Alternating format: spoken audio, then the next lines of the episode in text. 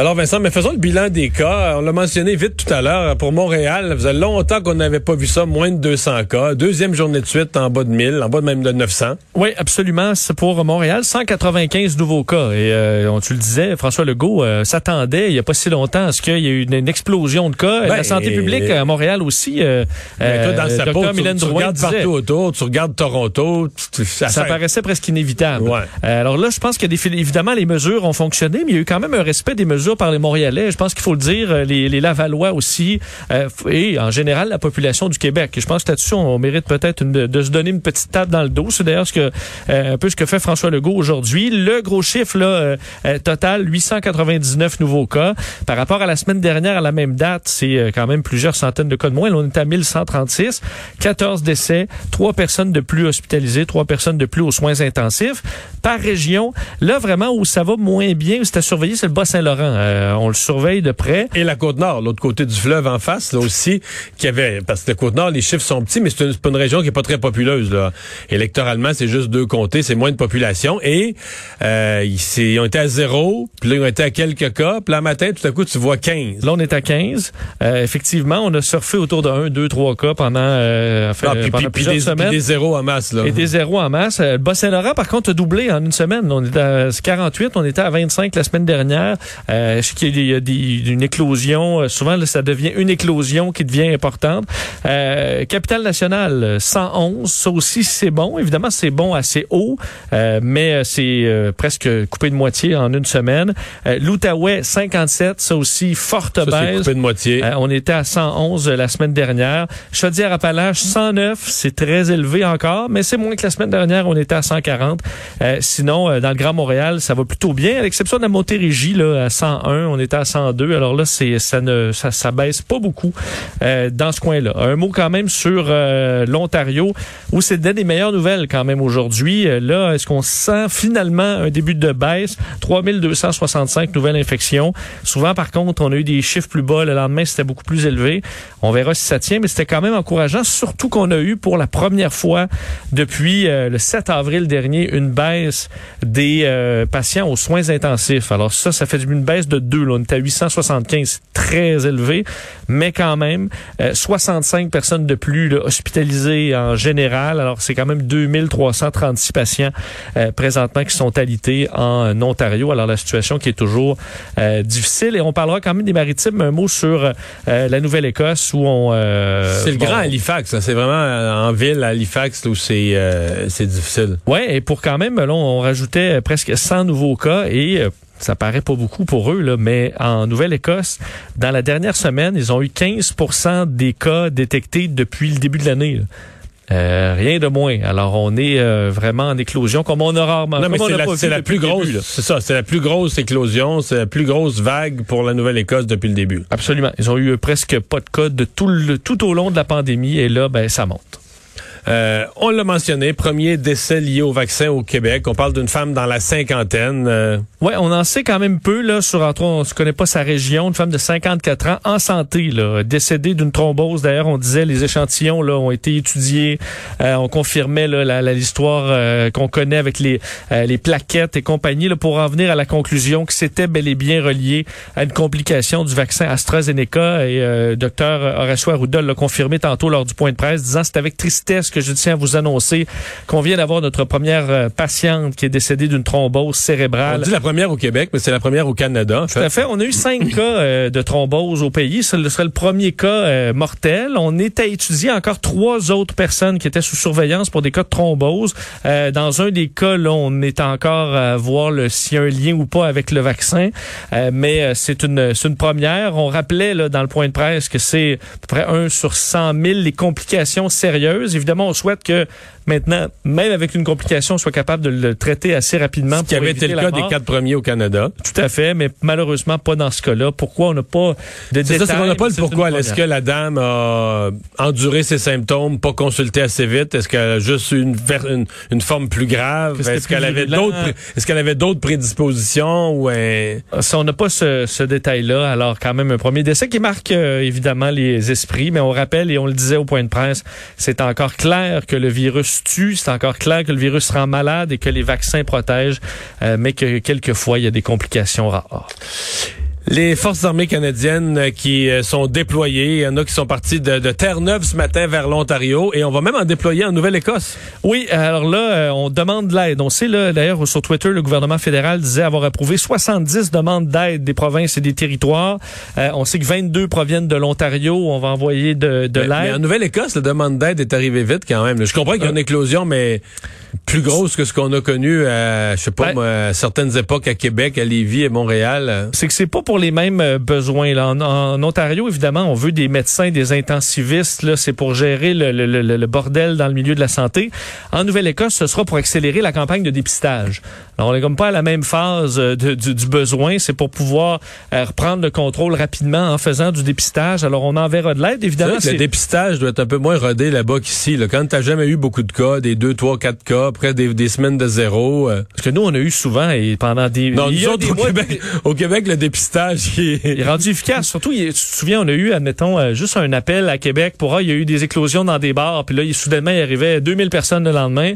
Euh, on a commencé, ça fait, ça fait presque un an qu'on a vécu tout ça. Donc, euh, oui, la machine s'en vient roder. Visiblement, en Nouvelle-Écosse, on a été pris peut-être de vitesse, alors on a besoin d'aide. Il y aura effectivement des, de l'aide envoyée en Ontario et probablement en Alberta. Alors, on est vraiment euh, sur le point. On surveille une vague quand même importante en Alberta. Euh, Fort McMurray, entre autres, qui a déclaré l'état d'urgence. Alors, on s'apprête à envoyer possiblement de l'aide là-bas et de l'aide aussi pour l'Inde. Euh, Justin Trudeau a confirmé l'envoi de 10 millions de dollars en équipement d'urgence pour aider l'Inde qui traverse. Évidemment, je vous donnerai les chiffres tantôt, mais c'est assez épouvantable. Donc, on enverra des bon des masques, là, de l'équipement personnel, des services ambulancier d'urgence. Alors, ce sera envoyé sous peu. Euh, Marc Garneau, euh, qui va s'entretenir également avec son homologue du Pakistan aujourd'hui pour évaluer comment on peut aider ce pays qui est euh, limitrophe de l'Inde. manifestation qui inquiète les, gens dans l'est de Montréal, entre autres le député de, Québec solidaire de, de Schlager Maisonneuve, parce que c'est une manifestation anti-mesures sanitaires mais qui va partir directement d'un lieu de vaccination. Oui, et pourquoi ça vient de, Québec solidaire, cette inquiétude? C'est que c'est le député local, le député de Schlager-Maisonneuve, Alexandre Leduc, qui s'inquiète de la tenue de cette manifestation prévue samedi euh, au stade olympique en, bon, pour, euh, combattre ou du moins dénoncer les mesures sanitaires. Euh, ce que disait Alexandre Leduc aujourd'hui, il dit le droit de manifester, je le respecte, mais il y a le droit des travailleurs de travailler en santé et en sécurité. Et selon lui, cette manifestation non, mais c'est aussi, tu sais, les gens viennent se faire vacciner, ils viennent euh, chercher un, service public, un soin de santé, si tu veux. Euh, on, connaît la plupart des gens, c'est triste à dire, je sais que c'est... Normalement, là, des gens qui, qui, sont contre les mesures sanitaires, ça devrait être les premiers à souhaiter la vaccination. C'était des gens logiques, là. C'est des gens qui crieraient pour la vaccination en disant, nous autres, on veut retrouver notre liberté. Il y a juste ça qui importe. Ils réclameraient, ils réclameraient les deux doses, là, tu sais, en plus de doses, les deux doses en dedans de 30 jours pour, pour euh, être complètement vaccinés. Mais malheureusement, c'est pas beaucoup des gens logiques. C'est beaucoup plus des gens qui sont manipulés pour certains par des réseaux sociaux, des choses qui ont lu, etc. Et qui sont à la fois contre les mesures, aussi absurdes, je sais que ça paraît ridicule, mais contre les mesures et contre le vaccin. Donc, qu'est-ce qu'il y en a? Mettons qu'il y en a un pourcentage dedans qui sont contre le vaccin, est-ce qu'ils vont crier des bêtises, se mettre de travers dans le chemin. Faire peur aux gens. Faire peur aux gens qui vont se faire vacciner? Moi, j'avoue que ça me stresse. Ben, je suis tout à fait d'accord. Euh, cette manifestation qui, ça, qui sont pour nom Québec debout, là, bon, c'est pas des immenses euh, quantités de monde, là, parce que sur Internet, là, sur la page Facebook, c'est 300 personnes qui ont annoncé leur intention d'y participer. 700 qui se disent intéressés. Mais selon Alexandre Leduc, et je suis quand même d'accord, dit, on se trompe de cible. Euh, c'est pas la bonne cible d'aller aux abords d'un centre de vaccination euh, au stade olympique. Alors, il en appelle au civisme des personnes qui prévoient aller manifester ce samedi, mais euh, en espérant que tout se passe bien et qu'on n'essaie pas d'interrompre euh, la vaccination effectivement. Bon, mais on espère que tout se passe bien, mais en même temps, on se demande pourquoi ils vont là. là. Oui, je veux dire, est-ce que vous, votre le profil, c'est ce qui se passe en Inde, qui est ce que ce qu'on souhaite là? Euh, Donc un endroit où il y a peu de peu de vaccination, où il y a eu peu de mesures. Mais la plupart de ces gens-là ne pensent pas que l'Inde existe.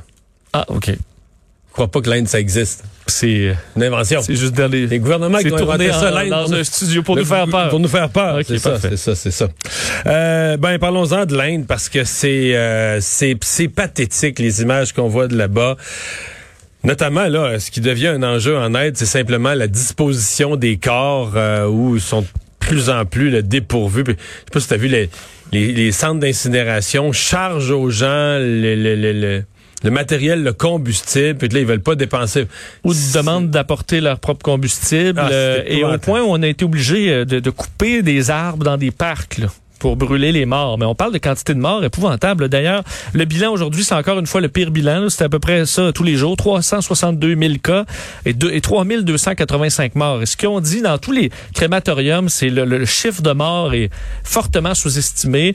Euh, plusieurs, euh, tu sais, dans un seul crématorium, c'est une centaine de morts par jour, de centaines de funérailles. Alors, les familles qui s'accumulent et l'odeur de la mort parce qu'on doit faire brûler au point, à certains endroits, on demandait aux autorités de pouvoir utiliser utilisé utiliser tous les terrains avoisinants pour brûler des corps. Vous avez vu probablement ces images de, de, corps avec un tas de bois.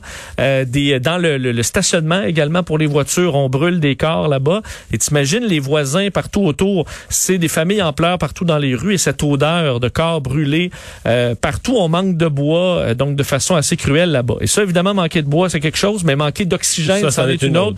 Et c'est vraiment la crise. On voit plusieurs familles qui font le tour des hôpitaux complètement désespérées, des files d'attente de plus plusieurs, enfin, de, de, de, de, toute la journée pour essayer d'avoir quelques doses de remdesivir, euh, certains antiviraux pour essayer d'aider leurs leurs proches. Euh, de sorte que là, l'aide internationale commence à arriver. Euh, première cargaison euh, d'aide médicale britannique qui arrivait aujourd'hui avec 100 ventilateurs, 95 concentrateurs d'oxygène pour essayer d'aider bon à ce manque d'oxygène. C'est un, bon un appareil qui arrive à Delhi aujourd'hui. D'ici la fin de la semaine, la France aussi enverra des unités de production d'oxygène euh, des euh, Les États-Unis aussi euh, envoient. Oui, et la question des vaccins, parce que là, c'est il y a quand même une pression sur les pays riches de dire ok ben est-ce que à partir de quand t'envoies des vaccins là une population qui est complètement en crise les États-Unis on sait souhaitent envoyer bon une quantité importante de vaccins sous peu. On est à attendre les détails. Euh, mais euh, et l'OMS qui a fait le bilan aujourd'hui, disant que par rapport au variant, le variant indien, on ne sait pas c'est exactement la faute à ce variant-là, si c'est euh, également tout simplement le, le, système de capacité de, de, la, les capacités du système de santé, pardon, qui font que le bilan des décès est aussi élevé. Alors, est-ce que c'est que le variant est plus virulent ou c'est tout simplement parce que le système de santé s'est effondré et que des gens qui auraient survécu en temps normal, ben ils ne survivent plus là. C'est sûr qu'il y a de ça là. Absolument. Ceux qui n'ont pas d'oxygène ou qui n'ont pas de lit d'hôpital pour se brancher à l'oxygène, c'est évident que là, y en échappe. Ils en décèdent. Un petit mot du côté du Brésil où on refusait euh, dans les dernières heures, du côté de l'Agence de régulation sanitaire, le vaccin euh, Sputnik, euh, le vaccin russe. Là. Donc, euh, parce qu'on n'avait pas, selon eux, on voulait pas prendre de chance avec ce vaccin. On sait avec la quantité de décès qui s'accumulent au Brésil, mais ils en auraient peut-être eu bien besoin de plus de vaccins. On sait que ce vaccin russe n'a pas été approuvé ni au Canada, ni aux États-Unis, ni à l'Union européenne mais euh, les Brésiliens aussi disent non pour l'instant à ce vaccin. Dépôt de la loi spéciale euh, dans le dossier des débardeurs. En fait, c'est pas compliqué. Euh, ça ouvrait à 10 heures ce matin à la Chambre des communes. Je pense qu'à 10 heures, 2 minutes, le projet de loi était déposé. Dans M. Trudeau qui avait promis une action énergique, rapide, ça a été le cas. Oui, je te voyais à ton émission. D'ailleurs, ce matin, euh, dès, dès 10 h 01 on était en direct à regarder ce, ce, ce, moment, le gouvernement Trudeau qui déposait son projet de loi spécial pour forcer le retour au travail des 1150 débardeurs du port de Montréal qui sont en grève illimitée depuis lundi. Donc, c'est euh, la ministre du Travail euh, qui a déposé ce projet de loi C-29 qui est débattu d'ailleurs en ce moment même à la Chambre des communes. Euh, l'objectif, c'est de reprendre sans délai les opérations au port et ce dès que la loi entre en vigueur. Ce qu'on peut y lire, on dit les employés sont tenus de reprendre sans délai ou de continuer selon le cas leur travail jusqu'à ce qu'on leur demande. La justification, bien évidemment, c'est les conséquences négatives trop importantes d'un arrêt de travail au port de Montréal pour l'intérêt public. On a besoin d'une solution qu'on qualifie d'exceptionnelle, euh, appuyée par le Parti conservateur, euh, qui signifie son intention de, de l'appuyer, parlant tout simplement là, du côté des Renault Tool, ben, c'est trop important pour euh, notre économie. Par contre, le NPD et le Bloc, eux, s'opposent à cette loi spéciale. Et ce qu'on dit, entre autres, dans la loi spéciale, c'est qu'on devra utiliser un arbitre, enfin, un, un négociateur, un médiateur arbitre.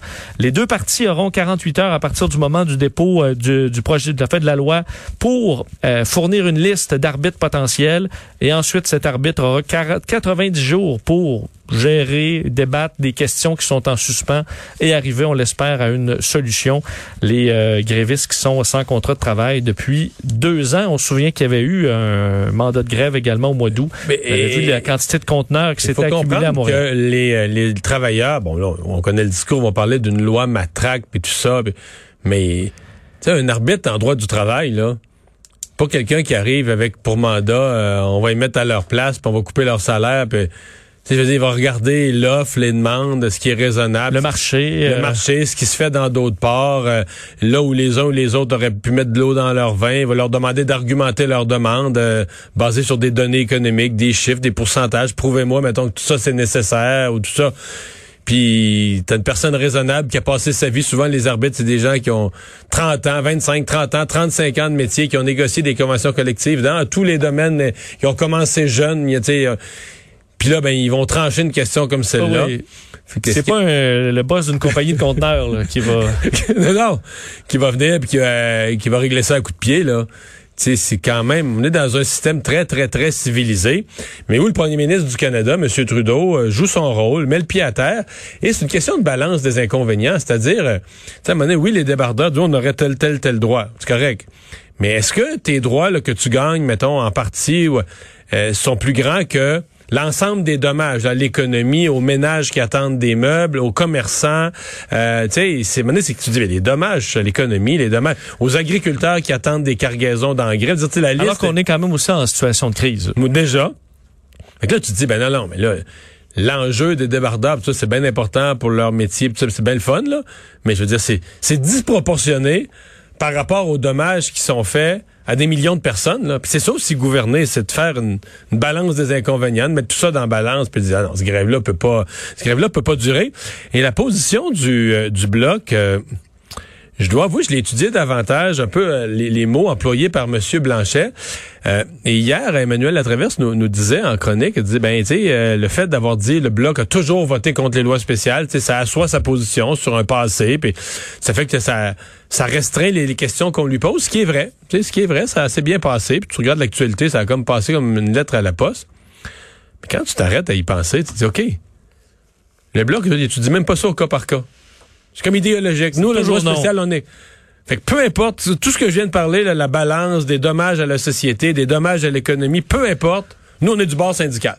on est contre une loi spéciale, on est contre. Fait que ça prendra le temps. Si la grève prend trois semaines, quatre semaines, huit semaines, douze semaines. Ouais, si on a des agriculteurs un peu partout au Québec qui manquent de, que, euh. que, le, port euh, de Montréal a perdu sa réputation pour les dix prochaines années, puis qui est ça, le bloc est pas responsable de ça. Les autres sont contre tu dis c'est une position vraiment idéologiquement là. Tu dis OK, ça c'est le parti qui prétend défendre les intérêts du Québec. À la prochaine élection, il faudra quand même qu'il nous précise qu'ils défendent les intérêts du Québec lorsqu'ils ne contreviennent pas aux intérêts syndicaux. C'est une nuance qu'il faudra que le bloc euh, apporte à son discours.